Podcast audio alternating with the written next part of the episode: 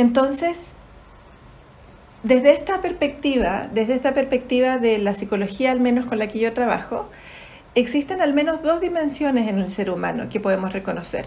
Una dimensión es la dimensión existencial, que es como el orden de nuestra personalidad. Por ejemplo, ahora que nos acabamos de, presentar cada uno, presentamos quiénes somos nosotros en el mundo, o sea, quiénes somos existencialmente, quién es nuestra personalidad.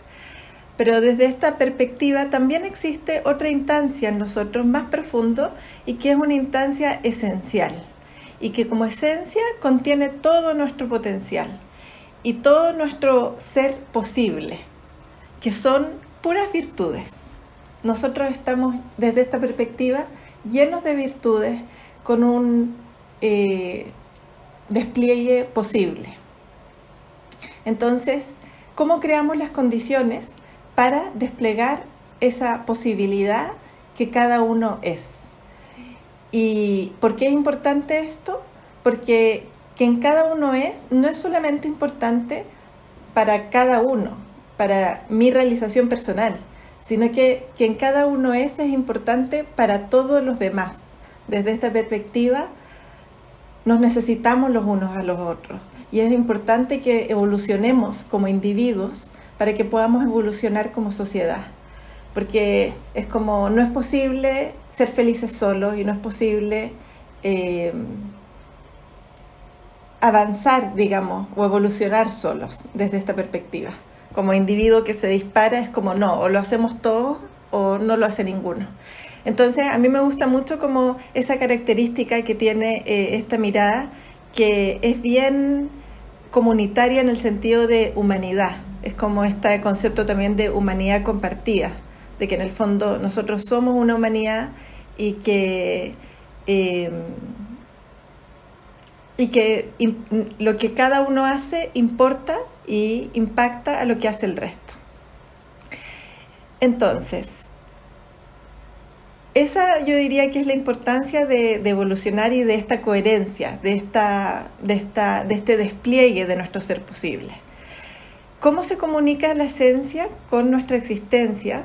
Que yo diría que también podemos decir cómo se comunica nuestro ser como nuestra alma o nuestro espíritu o nuestro ser superior con nuestro pequeño yo, que es como yo me refiero a, a nuestra personalidad, es a través de la intuición.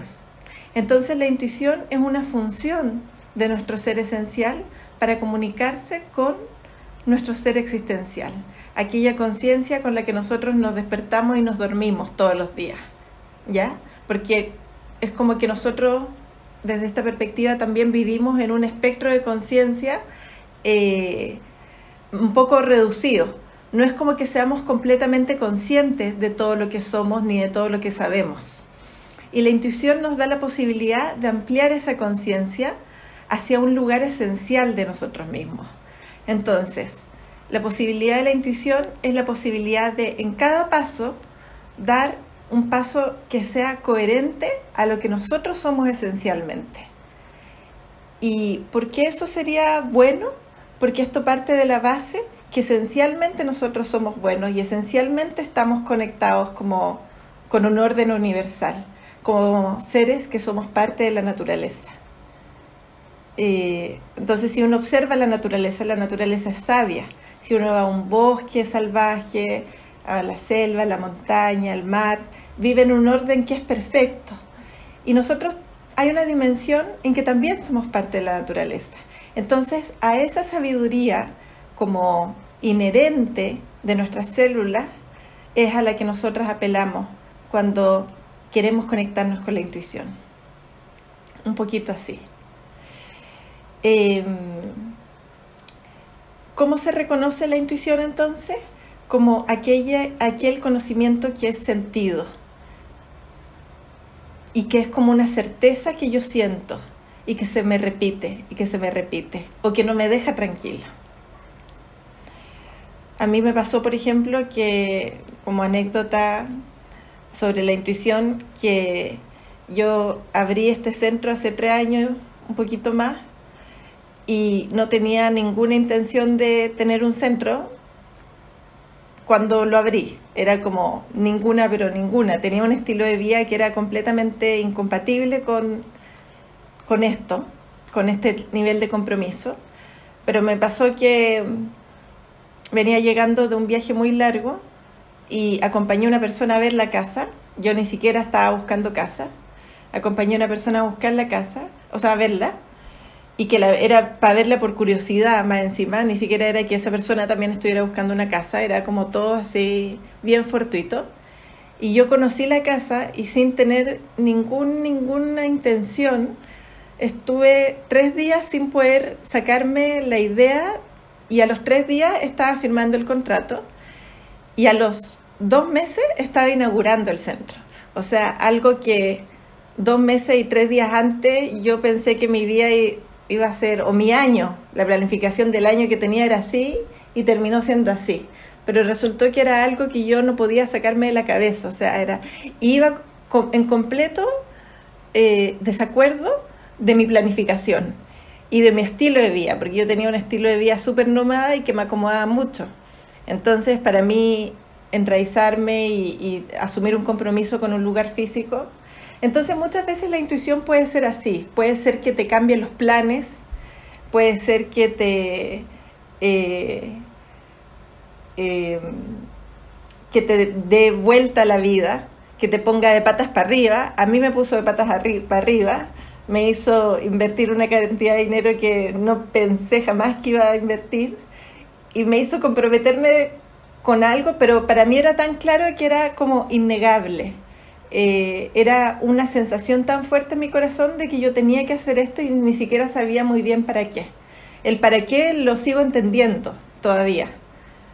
Eh, y de hecho yo creo que el primer año completo del primer año no tenía idea de lo que estaba haciendo, pero yo solo sabía que tenía que hacerlo. Entonces seguro que ustedes también tienen ese tipo de registro de experiencias, ¿no? De cosas que de repente han hecho y que rompe esquema bueno, a veces no es tan disruptivo, a veces te ordena, a veces es como el eslabón perdido que hace que todo cobre sentido. Pero la intuición puede ser así, puede que llegue como el eslabón perdido que hace que todo cobre sentido o puede que llegue a ponerte el mundo de cabeza. Y está bien. Lo que es innegable y cómo podemos reconocerla es por esa certeza que se siente en el corazón. Entonces, ¿qué tan honestos somos con nosotros mismos? Número uno. ¿Qué tan honestos somos con nosotros mismos? Porque yo creo que si ustedes están aquí es porque seguro que ustedes escuchan su intuición. Pero es como cuánta validez le damos a esa voz.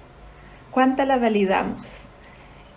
Uno, y cuánto le hacemos caso. Dos. Porque muchas veces podemos escucharla, pero seguimos sin hacerle caso. Y la escuchamos, y no le hacemos caso. Y la escuchamos y no le hacemos caso. Entonces son como dos pasos que necesitamos hacer. Aquello que yo confío que ustedes ya conocen, porque yo estoy seguro que si están aquí es porque ya lo conocen, que es validar y rendirse un poquito a ella. Entonces, ¿qué necesitamos para rendirnos a ello? Necesitamos confianza y confianza en que no está todo bajo nuestro control. Que también yo creo que ustedes tienen la experiencia de ello, ¿no? Seguro que alguien que ha vivido en esta vida tiene la experiencia de que no tenemos el control de todas las cosas. Eh, ni mucho menos. Tenemos tan poquito control. Podemos tener control sobre qué tecito me voy a tomar, qué práctica voy a hacer hoy día, pero las cosas importantes están fuera de nuestro control porque también están bajo este orden que es superior y al cual nosotros como pequeños individuos no podemos acceder como al mapa completo la mayoría de las veces, pero sí podemos participar. Podemos participar incluso sin entender cuál es el mapa completo. Por ejemplo, ¿quién puede darle un sentido a la situación que estamos viviendo hoy en día? Es como en este momento, ¿quién podría, quién podría darle un sentido? Porque es, nos supera. Y supera yo creo que la comprensión de cada uno de nosotros como individuos. Pero, ¿cómo nos conectamos con la confianza de que existe en algún lugar un sentido como mayor y de que esto en algún lugar y de alguna forma va a servir para nuestra evolución. ¿Y que para qué necesitamos evolucionar? Para el bienestar de todas las personas y de todos los seres vivos, ¿verdad? Este es como un gran llamado a evolucionar, según yo lo entiendo. Entonces, conectarnos con la confianza de que hay algo mayor, de que hay un orden, que hay gente que le dice divino, hay gente que le dice universal, hay gente que le dice natural, pero de que hay una fuerza que tiende al bien y a la armonía de todos. Eh, entonces, para la confianza, saber y practicar, al menos mentalmente, esto de que no tenemos el, no tenemos el control de todo no tenemos el control de todo y que lo que yo pienso es algo muy, muy chiquitito y muy ínfimo con respecto a cómo son las cosas. Por una parte. Y por otra parte, disponernos a recibir, porque aunque no podamos ver el mapa, sí podemos acceder a esa información y aquella parte específicamente de la cual nosotros somos, somos partícipes. A ello sí podemos acceder a través de la intuición. Entonces, disponernos a recibir. Hubo un tiempo en que yo estuve muy dándole vuelta a la idea del arte de recibir. Súper, súper así pegada con lo que era el arte de recibir. Y que en una imagen se, yo lo ponía como que era como cuando uno está en la playa o en un lugar, no sé, cerca de un río o un agua, un día de calor, con solcito, y tú te acuestas a tomar sol. Entonces te recuestas, te relajas y te pones a tomar sol, esta acción que es tomar sol. En realidad tú no estás haciendo nada, pero sabes que estás recibiendo y hay una actitud de apertura a ese recibir. Entonces yo me abro a tomar sol y yo siento que el arte de recibir es como esa misma actitud, es como yo me dispongo a recibir, que es como a escuchar mi interior. Mi, exterior, mi interior, mi cuerpo, que es el medio entre el interior y el exterior. Y entonces me abro a recibir. ¿Qué necesito en ese momento para sintonizar con esta voz? Bueno, atender las sensaciones del cuerpo. Yo tengo una visión que es bien tántrica en ese sentido, en donde yo siento que el cuerpo como medio no puede ser bypassado, no puede ser pasado de lado. Eh, yo creo que es un medio súper importante para ir al interior. Entonces, siempre recomiendo, por ejemplo, tener cerca un aroma rico o un aceite rico para el cual despertar los sentidos. Yo, por ejemplo, me pongo ahora alcohol, pero lo tengo con agua florida, que es como una colonia. Y entonces siempre que, me, que me, me, estoy desinfectando las manos, igual tiene un aroma, o, o por ejemplo crema de manos, me estoy poniendo crema de manos y es como que tiene un aroma y eso va despertando las sensaciones. Entonces, los sonidos, por ejemplo, ahora que andan menos autos en la calle, podemos escuchar más los pajaritos a las distintas horas, hay distintos pajaritos, o música que nos gusta mucho. Eh, atender las sensaciones del cuerpo cuando vamos a escuchar hacia el interior. Vamos a comenzar por atender qué sensaciones hay en el cuerpo. Para esto sirve mucho afinar los instrumentos de percepción pensando como si nosotros fuéramos en un instrumento musical. ¿Cómo afinamos los instrumentos de percepción? Eh, una de las mejores o muy buenas formas de afinar el instrumento de percepción es meditando. Y como forma de meditar hay millones de formas de meditar. Está como la meditación zen, que es como la imagen más clásica que tenemos de la meditación. Eh, pero también está la meditación que es más con imágenes, hay meditaciones en movimiento. Entonces, lo que sea que a ti te sirva para practicar la atención, el foco de la atención.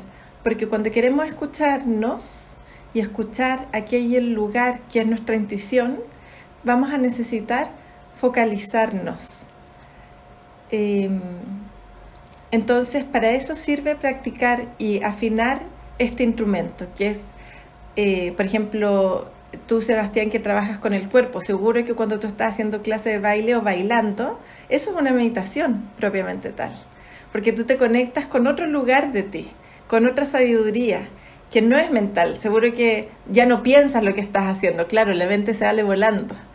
O Julieta, cuando tú contemplas la naturaleza, ¿verdad? Que te conectas especialmente con ella, seguro que también ese es un tipo de meditación que no es la meditación de sentarse a observar la respiración. Entonces hay muchos tipos de meditación y eso es algo que nos puede ayudar para poder afinar eh, o fortalecer el foco de la atención, de modo que podamos escucharnos sin que nuestra atención salga corriendo con el primer pensamiento, porque si no vamos a decir, ya, me voy a escuchar. Y es como, hoy dejé la olla prendida en la cocina y me paro a apagar el fuego de la olla después como ya me voy a escuchar. Y hoy no he llamado a esta persona, entonces voy y la llamo. Entonces para escucharnos tenemos que entrenar un poquito la focalización, ¿ya? Y eso es lo que hace la meditación en estas múltiples formas. ¿Qué otra cosa necesitamos? ¿O qué otra cosa puede facilitar el contacto con la intuición? Dejarnos guiar por lo que aparece. Eh, dejarnos guiar por lo que aparece.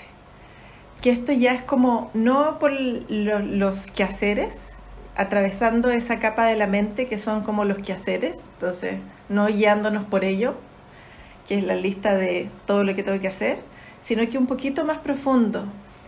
Esto nos habla de el segundo paso que viene de la escucha y que es hacernos caso. Entonces es como a ver, si el nombre de esta persona se me viene y se me viene y se me viene, tomar el teléfono y llamarla o mandarle un mensajito. Y es como, no sé por qué me acordé de ti. Eh, o sea, hacernos caso y confiar en que hay una voz que es sabia en nosotros y que no necesitamos entender de qué se trata para que esa voz sea verdadera. Porque nosotros estamos tan acostumbrados al conocimiento que es lógico, eh, y el conocimiento que es mental, que pensamos que si no lo entendemos, no es certero. La intuición podemos o no entenderla, y eso no es condición de, que sea certera. Entonces vuelvo a repetir que muchas veces nos va a llamar a hacer cosas que no hacen ningún sentido. Pero bueno, ahí está, eh, ahí está el coraje y ahí está el poder confiar en aquello, poder confiar en ese orden y poder confiar que una semilla de ello vive en nosotros y que podemos escucharlo. Em, también sirve mucho poner entre paréntesis el impulso a adquirir, como a adquirir o a tomar cierto conocimiento. Lo mismo que estamos acostumbrados a el conocimiento más mental, racional, estamos acostumbrados a encerrar el conocimiento en conceptos que podemos guardarlo con otros conceptos en cajitas. Eh, entonces, cuando nos escuchamos, muchas veces nos apuramos en la respuesta. A veces la respuesta no es lo primero que va a surgir a veces es necesario poder sostener abierta una pregunta, por ejemplo, y sostenerla abierta el tiempo que sea necesario. Y es como a veces mantener abierta la pregunta se trata casi más que la respuesta. Entonces es como, bueno, ¿para qué estoy aquí, por ejemplo? ¿Para qué estoy aquí? ¿Para qué estoy aquí? Y puede ser una pregunta que me acompañe en mi día a día y en mi cotidianidad. Yo puedo levantarme, ducharme, tomar desayuno, hacer mis cosas y mantenerme cerca de esa pregunta. Va a surgir una imagen, otra, va a surgir em, recuerdos, pueden surgir palabras, personas, y no aferrarme a lo primero que aparece. Porque también es como que quisiéramos tener respuestas al tiro. Y a veces no se trata de eso. A veces se trata de sostener la pregunta el tiempo suficiente como para que esa alquimia pueda producirse, esa alquimia que, que es la unión interior desde la, desde la cual van a ser la certeza, van a ser la respuesta que nos va a hacer clic. Eh, también estoy seguro que todos ustedes tienen mucho registro de experiencias así, tal vez de tiempos en que sostuvieron, sostuvieron preguntas y que aparecían respuestas, pero que sabían que no era la correcta porque o, no supieron que era la respuesta hasta que apareció aquella que sí era. Porque aquella que es tiene una cualidad distinta, se siente distinta, se siente distinta en el corazón. Y ahí hay algo como que es innegable. ¿Sí? ¿Hace sentido? Más o menos. Sí. Qué bueno. Em, entonces, confiar también en nosotros y confiar en nuestro potencial. Para eso, eh, yo también los invito y las invito a estar atentos a lo que yo llamo el crítico interno, que es una instancia psicológica que está todo el tiempo cuestionándonos. Todos tenemos el crítico interno, entonces puede ser el que nos dice, pero estás seguro, eh, pero ¿cómo crees que es así? Eh, ¿Y tú eh, dónde aprendiste eso? O que te puede preguntar, o que te a veces te cuestiona y a veces de entrada te critica, te dice, no, es que tú no sabes, no te va a resultar, te acuerdas de esa vez que no te resultó y que te sentiste mal, que qué sé yo. Entonces, todos tenemos esa voz interna que nos enjuicia y que nos critica. Es súper importante ser conscientes de esa voz porque en su origen no es mala, en el fondo quiere que prestemos atención para que no se nos vaya nada del panorama de lo que necesitamos hacer, pero muchas veces eh, es como que lleva mucho tiempo en el mando, entre comillas, o se ha puesto como a gobernarnos, entonces se vuelve media tirana y se vuelve media mala onda, o sea, o muy mala onda. Entonces nos critica y nos dice cosas súper mala onda y nosotros estamos tan acostumbrados a escucharla que ni siquiera la cuestionamos o ni siquiera ponemos en tela de juicio lo que nos está diciendo, sino que estamos simplemente acostumbrados a levantarnos, al mirarnos al espejo y a decirnos algo mala onda. O a tener un impulso, tener una intuición y a que aparezca esta voz y diga cómo se te ocurre, no, seguro que te lo estás imaginando. Como que llevamos tanto tiempo escuchando esta voz que ya ni siquiera nos cuestionamos su existencia. Entonces, para poder confiar en nosotros y en nuestro potencial, es súper importante tener ojo con esta instancia que, es la que llamo el crítico interno. ¿Cuál es otra función que tiene el crítico y que por la que puede aparecer a veces? No solo para que estemos atentos, sino que ¿qué pasa si nosotros no escuchamos nuestra intuición? seguramente nada cambia. Y eso, aunque no nos haga feliz, es cómodo. Entonces, a veces el crítico aparece, o esta voz que nos enjuicia nuestra intuición, aparece porque nos da miedo el cambio. Y si escuchamos nuestra intuición, bueno, tal vez vamos a necesitar cambiar algo en nuestras vidas. para poder evolucionar. Y eso muchas veces da terror, porque implica entrar a zonas que son incómodas, sin duda, porque son zonas vulnerables, son zonas en las que hay un riesgo, en las que estamos implicados, y es la zona donde las cosas valen la pena también. Que es como cuando nos la jugamos, como decimos acá en Chile. Cuando nos la jugamos, que es como, qué miedo jugársela. Por una llamada, por una persona, eh, por un trabajo. Pero así es como finalmente cambiamos nuestras vidas.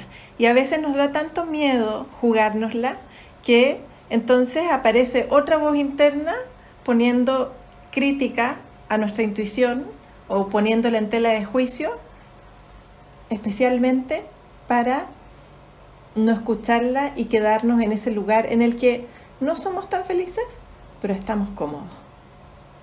¿Sí? ¿Hace sentido? Entonces, eh, si nos abrimos a la intuición, tenemos que estar también dispuestos a evolucionar. Y eso quiere decir estar dispuestos a cambiar. Y eso requiere mucho coraje. Y es algo también hermoso, que seguro que todos hemos experimentado.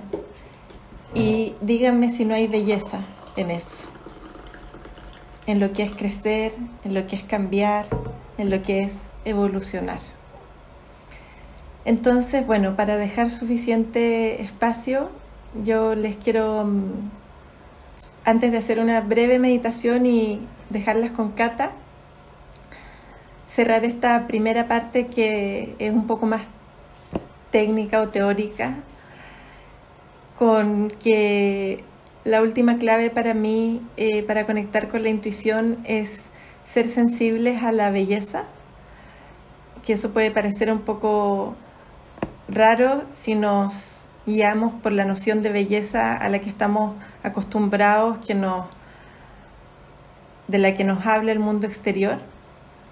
Pero yo me estoy refiriendo a la belleza que es sentida, no a la belleza que responde a estándares eh, condicionados de revistas de moda o de avisos publicitarios. Estoy hablando de la emoción de la belleza, aquello que sentimos cuando contemplamos belleza.